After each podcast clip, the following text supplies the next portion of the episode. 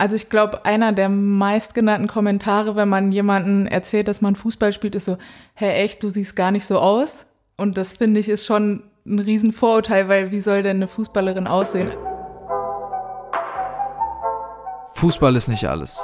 Der Fußballer-Podcast mit Sören Diekmann, der mit Vorurteilen aufräumt und den Menschen hinter dem Spieler vorstellt.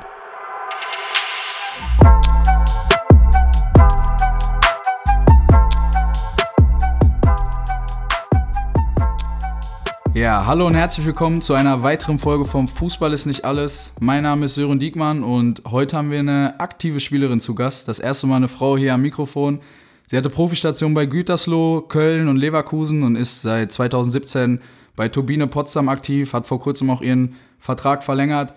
Sie hat eigentlich so gut wie fast alles gewonnen in der Jugend, was man so gewinnen kann, sowohl mit der Mannschaft als auch ja, Einzelauszeichnungen. Sie ist U17 Europameisterin geworden 2014 hat in den Jugenden der Nationalmannschaft in 38 Spielen 19 Tore gemacht, was äh, ja eine sehr, sehr gute Leistung ist. Und hat zweimal schon eine Fritz-Walter-Medaille gewonnen. Einmal Silber für die besten U18-Spielerin im Jahr 2015 und das Jahr darauf sich nochmal verbessert um einen Platz und hat Gold gewonnen. Herzlich willkommen, Nina Ehegötz. Hallo. Ähm, Nina, stell dich einfach erstmal selber ein bisschen vor. Genau, ja, ich bin Nina, ich bin 23 Jahre alt, ich komme aus Dortmund und genau, ich spiele aktuell bei Turbine Potsdam und nebenbei studiere ich noch Marketingmanagement, mache da gerade meinen Master. Ähm, ja, und jetzt verbringe ich gerade die Weihnachtspause in Dortmund. Wie lange, wie lange brauchst du noch für deinen Master? Ähm, ich habe jetzt gerade das erste Semester abgeschlossen, also noch anderthalb Jahre ungefähr, wenn es gut läuft. Das machst du mit, mit dem Fernstudium oder kannst du da vor Ort? Nee, genau, das mache ich als Fernstudium, also komplett online alles. Okay. Auch Klausuren und so, also es gibt jetzt nichts, wo du direkt hin musst, alles. Genau, ich kann mir alles selbst einteilen und alles auch online machen. Okay. Ja, ja ich glaube, es ist äh, interessant, nicht nur für mich persönlich, äh, weshalb ich das auch mache, sondern auch für andere mal so den, den Unterschied zwischen Männern und Frauen im Hinblick äh, auf Fußball zu sehen und das nicht gerade im Hinblick auf das Geld, was ja häufig auch in den Medien so äh, angesprochen wird, sondern eher auf die Zeit in der Jugend, machen sich Frauen vielleicht, äh, du dann als Beispiel, mehr, mehr Gedanken über einen Plan B neben einer Karriere ähm, und wie stehen halt Familie, Freunde etc. dazu und habt ihr einfach vielleicht auch mehr mit, mit Vorurteilen zu kämpfen. Das ist halt so heute das Thema. Wir fangen einfach mal in deiner Jugendzeit an. Du bist relativ früh zum Fußball gekommen, mit fünf Jahren bist du zu PTSV Dortmund gewechselt, ein relativ kleiner Verein hier in Dortmund. Wie kam das zustande? War das so deine Idee, dass du gesagt hast, Papa, Mama, ich, ich will Fußball spielen? Vielleicht auch vom Bruder ein bisschen motiviert worden, der das dann wahrscheinlich auch gemacht hat, wie, wie jeder Junge früher. Äh, wie kam das? Ja, genau. Ich habe einen großen Bruder, der ist zweieinhalb Jahre älter als ich und der hatte dann schon ein bisschen länger Fußball gespielt und ich war dann öfter mal dabei und habe so ein bisschen mitgekickt, wenn die gerade Training hatten. Und irgendwann hat dann der Trainer zu meiner Mutter gesagt, schick die doch mal mit zum Training. Und die ist besser als der Bruder. da noch nicht vielleicht. Ähm, und dann, genau, hat meine Mutter mich mittrainieren lassen und ja, ich hatte sofort Spaß, wollte sofort immer dabei sein und ähm, wurde dann selber auch angemeldet und ja, von da an habe ich dann relativ lange auch bei PTSV mit den Jungs zusammengespielt. Mhm. Du, oder war dir früh klar, dass du das auch beruflich machen willst? Nee, gar nicht. Also, wie du schon gesagt hast, PTSV Dortmund ist hier ein sehr kleiner Verein, der auch in einer der untersten Ligen gespielt hat. Und, ähm, Aber einen großen Vorreiter, so mit Marco Reus, ja, der da angefangen stimmt. hat. Genau, der hat da auch ein Jahr lang gespielt. Ähm, aber trotzdem war das für mich immer nur ein Hobby. Also ich, für mich war das gar nicht vorstellbar, dass ich das irgendwann mal beruflich machen könnte. Und ähm, ja, auch dadurch, dass ich mit den Jungs zusammen gespielt habe, habe ich auch gar nicht viel vom Frauenfußball generell mitbekommen. Das kam dann erst später, als ich irgendwann mal von anderen Frauenvereinen abgeworben wurde. Mhm. Ja. Was, also klar, deine Mutter hat dich zum Fußball ge gebracht, dann auch äh, durch deinen Bruder und so. Ähm, mhm. Aber was haben auch Freunde dazu gesagt? Das war eigentlich nie groß ein Thema. Es war eher immer cool, sag ich mal, dass ich dann auch bei Freunden äh, mitkicken konnte, weil, also vor allem bei den Jungs, ähm, ja, habe ich dann gerne mitgespielt im Garten und war jetzt nicht im Wohnzimmer, aber bei den Mädchen mit und habe mich geschminkt oder so. so. Ähm, ja, und deswegen war das eigentlich immer eher was, was die anderen cool fanden. Und für mich selber war das eigentlich auch nie ein Thema, ob man jetzt als Mädchen Fußball spielen sollte oder nicht. Mhm. Ja. Hattest du denn andere, oder dadurch, dass du das nicht so als Berufsbild gesehen hast, wo du dich später siehst? Hattest du da andere Pläne, wo es hätte hingehen sollen, sage ich mal? Mhm, also so konkret Berufspläne hatte ich mir da mit 13, 14 noch nicht gemacht, aber so ein kleiner Traum war es schon immer Ärztin zu werden. Den hatte okay. ich auch noch relativ lange. Ähm, Habe ich jetzt mittlerweile an Nagel gehangen, aber das wäre so, glaube ich, meine Alternative gewesen. Okay, in, in welche Spezialisierung da oder einfach erstmal grob? Ähm, da hätte ich mich noch nicht so festlegen können, okay. äh, ja. Okay. Ähm, du hast dann tatsächlich eine sehr, sehr steile Karriere gemacht, bis erst in der B-Jugend, sage ich mal, zu einem Profiverein gekommen, mit einer kleinen Zwischenstation. Du warst ein Jahr 2012, 13 bei Lütgen Dortmund, meine mhm. ich. Ja, ich habe krass recherchiert. ähm, bis dann 2013 zu Gütersloh, da warst du 15 Jahre alt. Wann war dir so wirklich bewusst, boah, okay, krass, das, das kann jetzt wirklich was werden, weil du bist mit 15, wie gesagt, bei Gütersloh auch direkt Torschützenkönigin geworden. Ihr wart im, in der neu gegründeten Bundesliga im Finale gegen Bayern München, da hast du auch getroffen zum 1-0. Ihr habt leider 3-1 verloren, aber ist ja, ist ja schon krass dann. Ja, ich glaube, so richtig bewusst wurde mir das dann wirklich bei meiner ersten Station bei den Mädchen hier in Dortmund noch in dem Jahr. Ähm, da habe ich mit 14 in der U17 Regionalliga gespielt und da auch ähm, relativ viel getroffen. Und als ich dann nach Gütersloh gegangen bin, wurde mir dann erstmal so bewusst, dass ich vielleicht ein bisschen Talent habe und äh, ja, dass das vielleicht was werden kann, dass ich äh, mal erste Bundesliga spielen kann. Und trotzdem bin ich nie davon ausgegangen, dass das auf jeden Fall klappt. Also wurde es auch richtig abgeworben? Ist das tatsächlich so wie bei den Männern, sage ich mal, dass so früh schon gescoutet wird und äh, ja, geguckt wird nach jungen Talenten?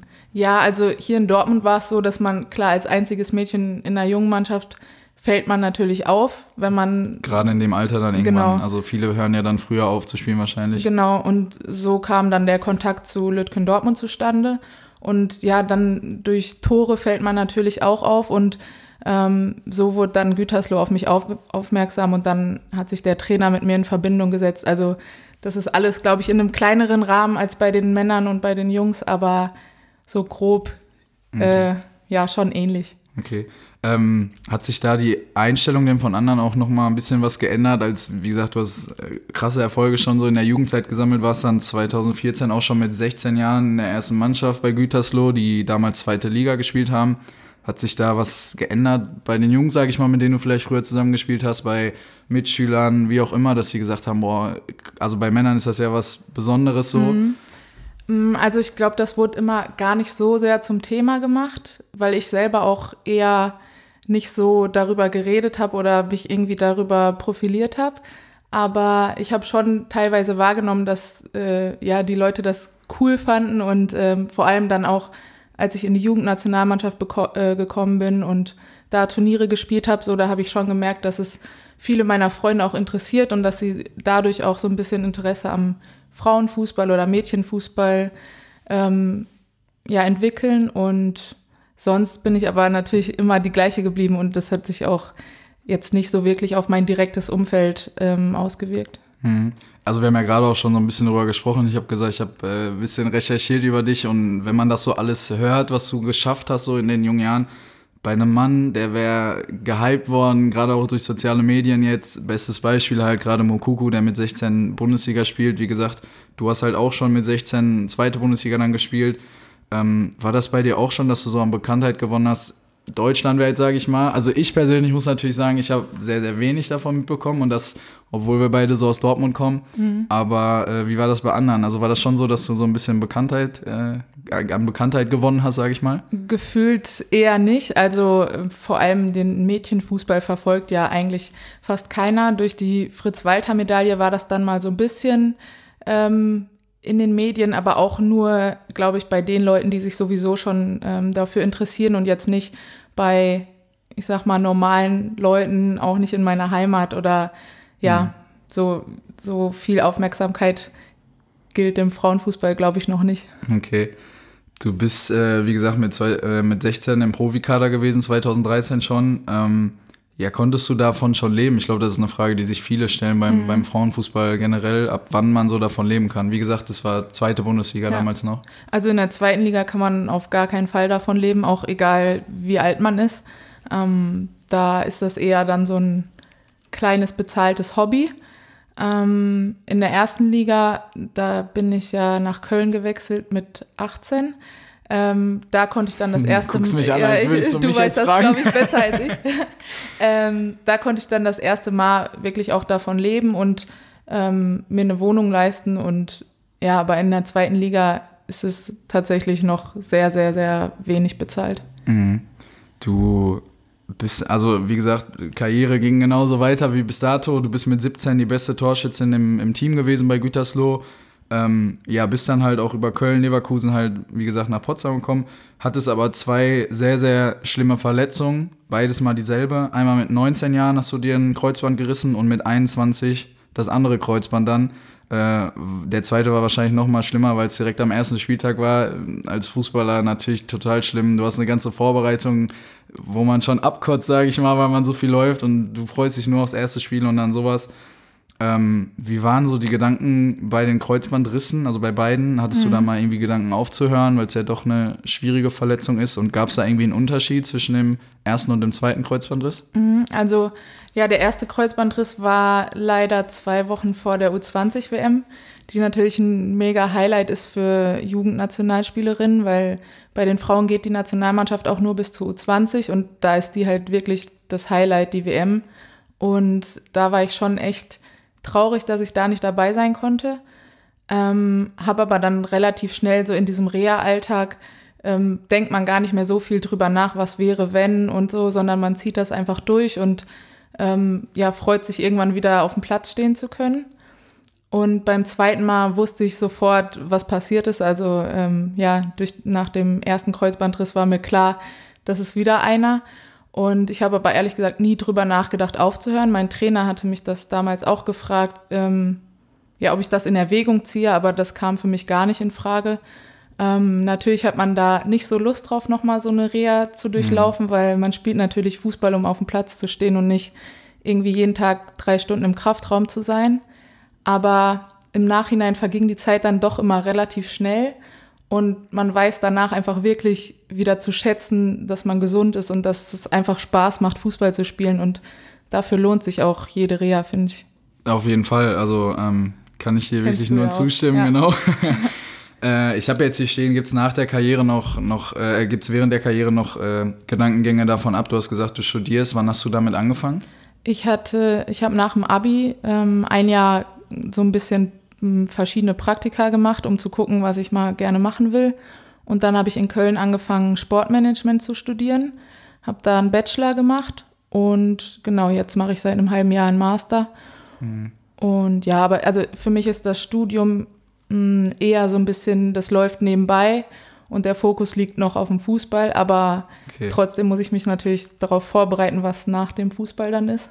Ja, ich, also ich glaube, das ist sowohl bei, bei Frauen als auch ja. Männern ein Thema. Äh, ja, gerade bei Männern halt dann auch in, in den kleineren Ligen noch so sowieso. Ähm, die Top-Verdiener, glaube ich, müssen sich da wenig Gedanken machen. Ja. Ähm, genau. Hast du oder habt ihr gerade als, als Frauenfußballerin denn sehr, sehr viel direkt mit Vorurteilen zu kämpfen? Also bei Männern ist das ja wirklich gar nicht so extrem. Da wird halt gesagt, gerade schon gesagt, du bist arrogant, du fährst einen dicken Wagen, sowas halt, du bist voll tätowiert. Ich glaube, bei Frauen vom Gefühl ist es irgendwie noch ein bisschen schlimmer, weil es ja so als Männersport tätowiert wird ähm, Frauen sind alle sehr männlich, die Fußball spielen oder gehören halt in die Küche, so ein bisschen überspitzt gesagt. Ähm, merkt ihr das auch wirklich? Gibt es da Kommentare zu euch? Oder? Ähm, also ich glaube, einer der meistgenannten Kommentare, wenn man jemanden erzählt, dass man Fußball spielt, ist so, hä, echt, du siehst gar nicht so aus. Und das finde ich ist schon ein Riesenvorurteil, weil wie soll denn eine Fußballerin aussehen? Ja. Also das ist ja schon, ähm, ja, ein Riesenvorurteil, finde ich. Aber ähm, das ist auch so das Einzige, was was gesagt wird, sonst im persönlichen Kontakt relativ wenig. Manchmal liest man irgendwie online so ein paar Kommentare, vor allem bei Seiten zum Beispiel Kicker oder FUMS oder so. Mhm. Wenn da irgendwas über Frauenfußball ähm, gepostet wird, da sind 90 Prozent nur irgendwelche Beleidigungen und sowas, wie du gerade gesagt hast, mit, ach, die soll mal in die Küche. Krass. Das ist dann natürlich nicht so schön zu lesen, aber man weiß es auch eigentlich einzuschätzen und wie gesagt, persönlich hat sowas noch nie jemand zu mir gesagt, deswegen komme ich damit trauen auch klar. Sich, trauen sich wahrscheinlich viele ja. dann öffentlich nicht so, nicht ja. so zu sagen. Ähm, kommen wir zu einem sehr, sehr wichtigen Thema, was ich finde, ein sehr, sehr großes Thema im, im Männerfußball auch. Äh, Homosexualität ist ja bei euch sehr, sehr offen eigentlich. Also mhm. es gibt Spieler, ich habe dich gerade schon nach dem Namen gefragt, wie man den ausspricht, Pernil Harder, die für eine Rekordablöse sogar im Frauenfußball 350.000 Euro mal so als Vergleich ähm, nach Chelsea gewechselt ist zu ihrer Freundin. Ähm, wie ist das oder was ist das so für ein Thema bei euch? Wie, wie redet ihr darüber? Wie geht ihr damit um? Ist das irgendwas Besonderes oder ja, mhm. merkt ihr das so gar nicht wirklich?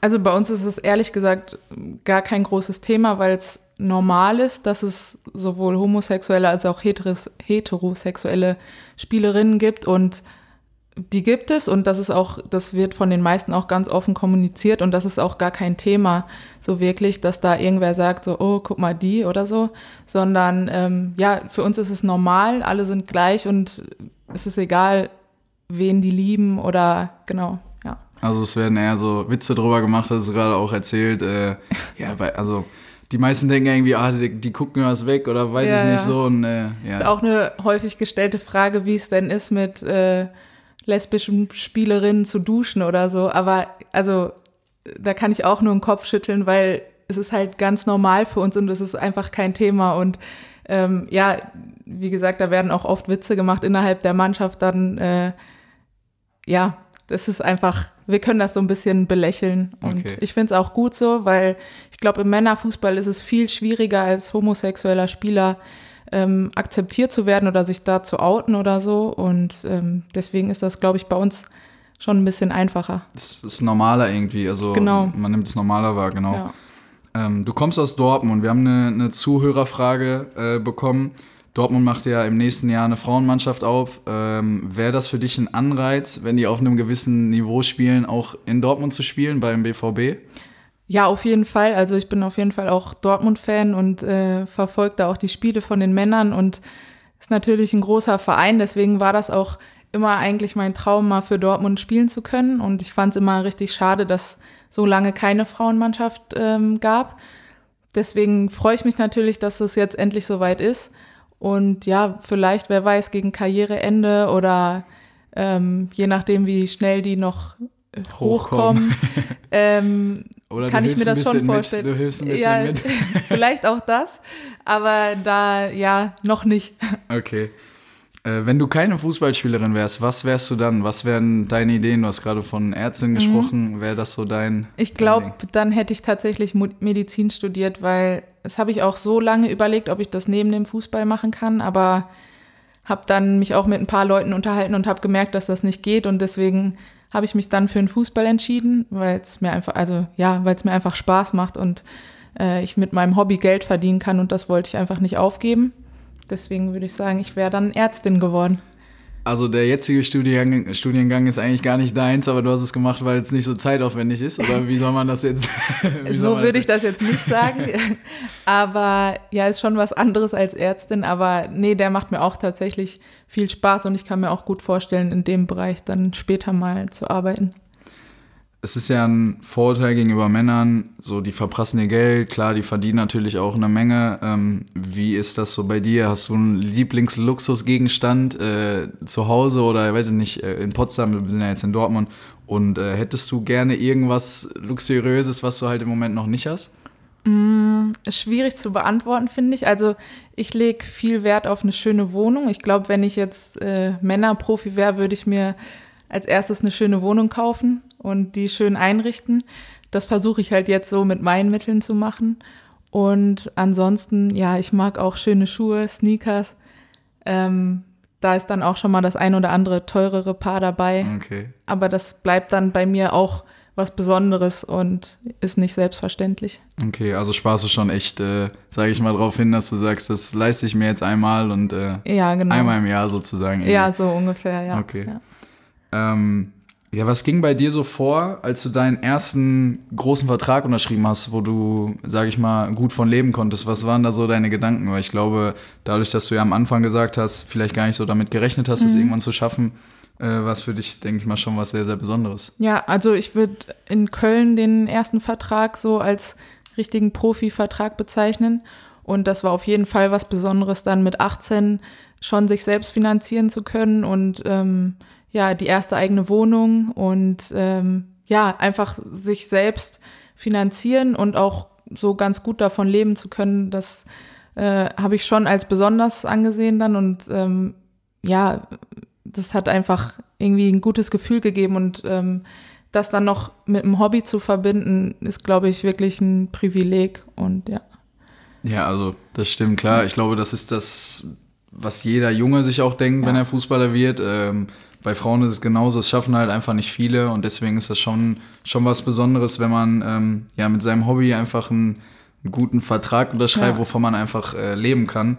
Nicht unbedingt, dass man davon sein Leben finanzieren kann für später, sondern einfach auch für den Moment einfach, dass es ausreicht. Ja. Und klar ist es auch immer gut, was nebenbei zu machen. Ähm, ich mache das hier so nebenbei jetzt als, als mein Hobby noch, äh, aber auch ähm, Studium oder sowas, was sehr, sehr wichtig ist.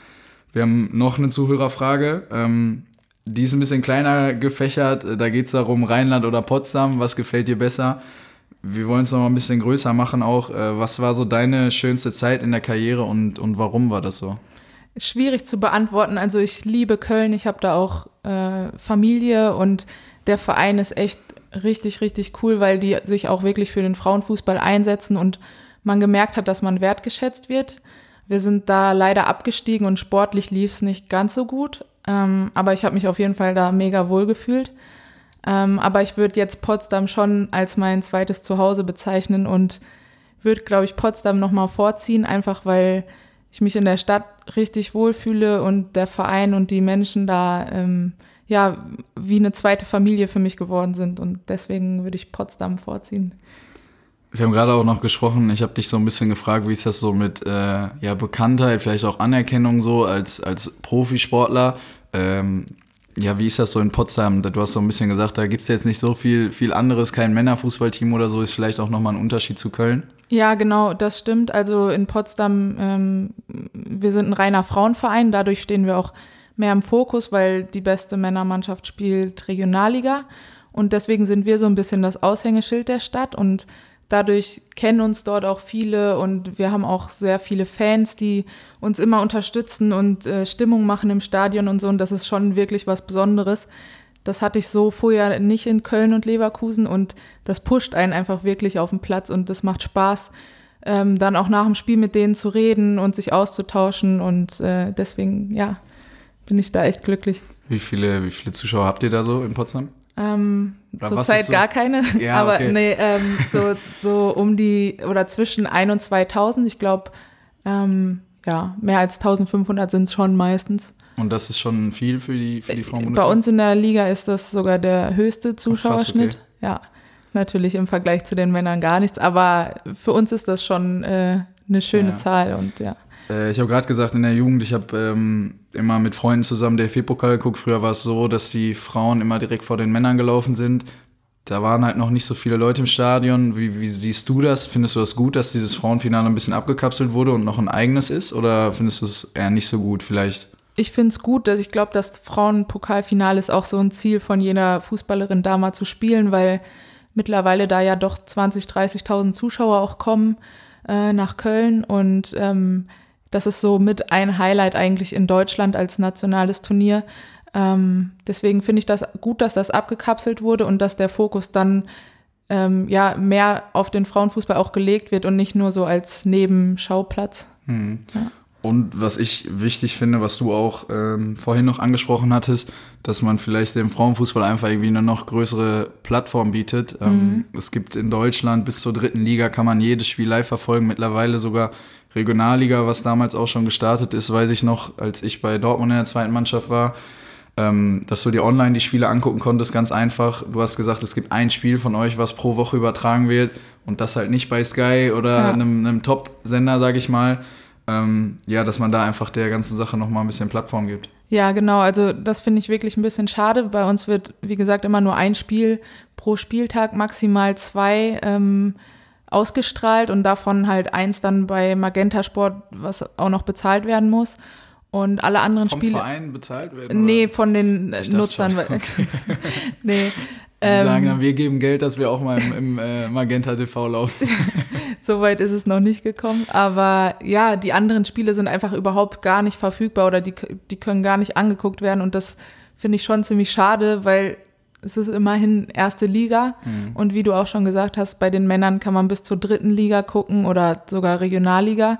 Mm, Und dass man da nicht wenigstens einen Internetstream anbietet für die anderen Spiele, ähm, finde ich schade. Und ich glaube, dadurch könnte man auch noch mal ein bisschen mehr Aufmerksamkeit erzeugen und mehr Fans gewinnen. Und ja, Ja, ich glaube auch. Also man lässt ja auch viel nebenbei laufen. Ähm, Genau. Und dass die Leute einfach ein bisschen ja, aufmerksamer werden dem ganzen Thema gegenüber. Es ist ja nicht so, dass es gar nicht, dass man es gar nicht im Kopf hat. Ich meine, dafür waren die Nationalmannschaften in den letzten Jahren auch einfach zu gut und zu erfolgreich. Ähm, ja, aber dass es einfach noch ein bisschen intensiver wird, sage ich mal. Ähm, kommen wir so ein bisschen zum Abschluss. Äh, sehr, sehr lustige Geschichte. Dortmund ist ja relativ klein. Ich meine, ja, wir kennen uns auch mehr oder weniger so äh, vom, vom Namen her sowieso, weil man aus Dortmund ist. Wir haben ein paar gemeinsame Freunde, sage ich mal. Äh, eine Frage kommt von Justus Rettich. Liebe Grüße. Du bist jetzt auch schon, glaube ich, das dritte Mal im Podcast genannt. Ähm, Ihr habt früher viel Fußball geguckt mit euren Eltern und mit Freunden auch, ähm, sei es Nationalmannschaft oder Dortmund. Wie gesagt, du bist ja ein Fan davon und äh, habt dann meistens im Garten ein bisschen gebolzt oder Kreis gespielt. Justus fragt, wie viele Beinschüsse du Moritz Glöckner bis jetzt schon gegeben hast. Ist das im zweistelligen Bereich oder äh, ja, beläuft sich das auf eine kleine Zahl? ich glaube, bei Justus waren es sogar noch ein paar mehr als Oh. bei Moritz. nee, Das Spaß. tut weh. Ähm, nee, ich bin auch eine, die gerne mal ein Beini kriegt. Deswegen muss ich da, glaube ich, ein bisschen bescheidener sein. Aber ja, das hat immer Spaß gemacht, da mit den Jungs im Garten zu spielen. Und ja, Äh, ich war die Tage auch noch bei, bei Justus zu Hause und äh, lustiger Kommentar auch dann von seinem Vater gewesen, dass man halt äh, sich das angeguckt hat, wie ihr gespielt habt und er hat einfach nur gesagt, ja, der Einzige, der davon was wird, ist das Mädel. und äh, ja, abschließend kann man sagen, dass du es auf jeden Fall geschafft hast. Ähm, sehr, sehr coole Geschichte einfach, wie du da hingekommen bist. Ähm, wie gesagt, ich finde es krass, was für, was für Auszeichnungen du äh, gesammelt hast, sowohl mit der Mannschaft als auch äh, Einzelauszeichnungen. Wäre das im Männerfußball so? Ich glaube, du wärst äh, der nächste Haaland oder weiß ich nicht. Ähm, ja, ich wünsche dir auf jeden Fall viel Glück und Erfolg weiterhin, äh, dass du gesund bleibst äh, und ja, kein Verletzungspech weiterhin hast. Und an die Leute nochmal, wie gesagt, guckt weiter bei Instagram rein. Äh, ich halte euch auf dem Laufenden, wer, wer der nächste Gast ist. Ihr könnt weiter mitfragen. Ihr seht, ähm, dass ich die Fragen auch mit reinnehme. Bleibt gesund, ähm, hört beim nächsten Mal wieder rein in der nächsten Folge und macht's gut. ja, vielen Dank, dass ich da sein durfte und dir auch alles Gute. Hat mich gefreut. Dankeschön.